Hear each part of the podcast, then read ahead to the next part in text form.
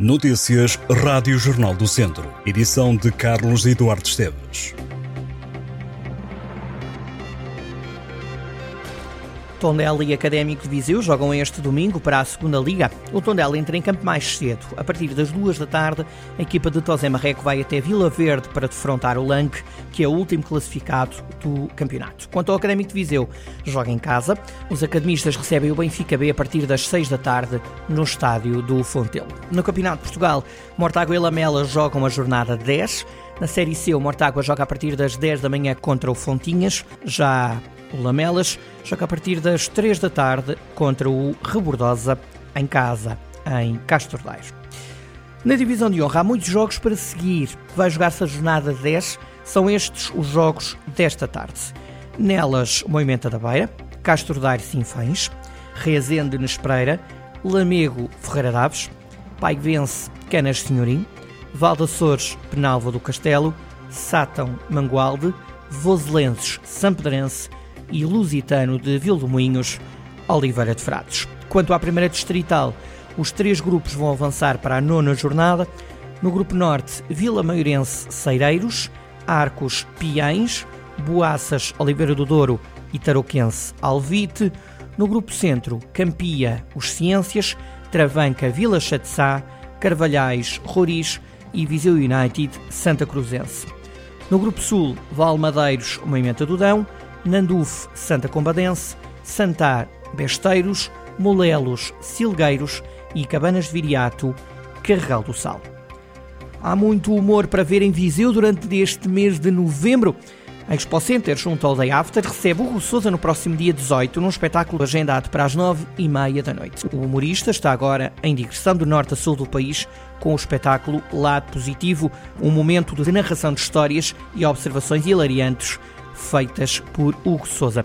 No dia 24 e também às 9h30 da noite, o brasileiro Afonso Padilha sobe à aula magra do Instituto Politécnico de Viseu para apresentar E Agora, onde fala de conflitos entre gerações, masculinidade frágil, anseio e medo da paternidade, entre outros temas. Por fim, a 30 de novembro, o Auditório Mirita Casimiro em Viseu recebe às 9h30 da noite o GEL, o ator Nuno Duarte, que faz o primeiro solo de stand-up, chama-se Excesso de Bagagem.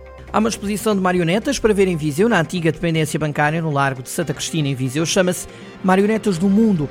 É da autoria de Vítor Assis. Pode visitar e deixar-se deslumbrar por várias marionetas até o dia 15 de dezembro. A exposição vai refletir sobre estas peças de arte criadas em todo o mundo e também sobre o papel que as marionetas desempenharam na cultura mundial, tornando-se um símbolo de entretenimento, expressão artística e tradição.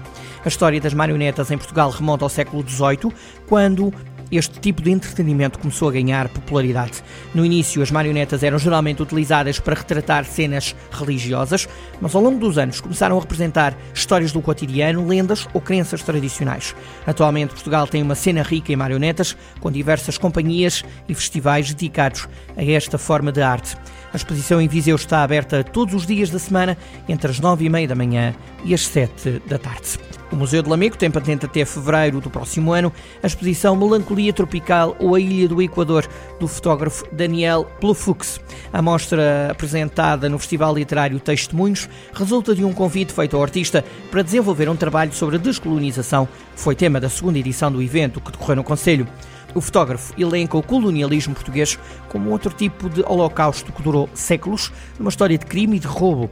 A mostra em Lamego contém mais de 100 obras, entre fotografias, recortes de textos e imagens, oriundos de jornais e livros, textos manuscritos, espécies botânicas, selos postais, mapas e outros materiais que querem questionar o passado colonial de Portugal. Uma exposição que pode ser vista pelo público até 11 de fevereiro do próximo ano. O Centro Interpretativo da Mulher do Oriense vai acolher no dia 23 de novembro a 12ª edição das Jornadas Sociais de Armamar, organizadas pela Rede Social de Armamar, em articulação com o Gabinete de Inserção Profissional e a Comissão de Proteção de Crianças e Jovens. As jornadas querem promover a aprendizagem, a qualificação e a aquisição de competências ao longo da vida. O evento destina-se à comunidade em geral, a inscrição é gratuita, mas obrigatória. A ceramista Xana Monteiro de Molelos, no Conselho de Tondela, é uma das artistas com trabalhos em exposição na 16ª edição da Bienal Internacional de Cerâmica Artística de Aveiro, que decorre até 28 de janeiro do próximo ano. Xana Monteiro foi uma das 80 criadoras selecionadas pelo júri para o concurso internacional, num total de 563 candidatos de 63 nacionalidades diferentes. Nesta iniciativa, a ceramista apresenta a título individual a peça Silêncio Perdido, que está em exposição no Museu de Aveiro. Estas e outras notícias em jornaldocentro.pt.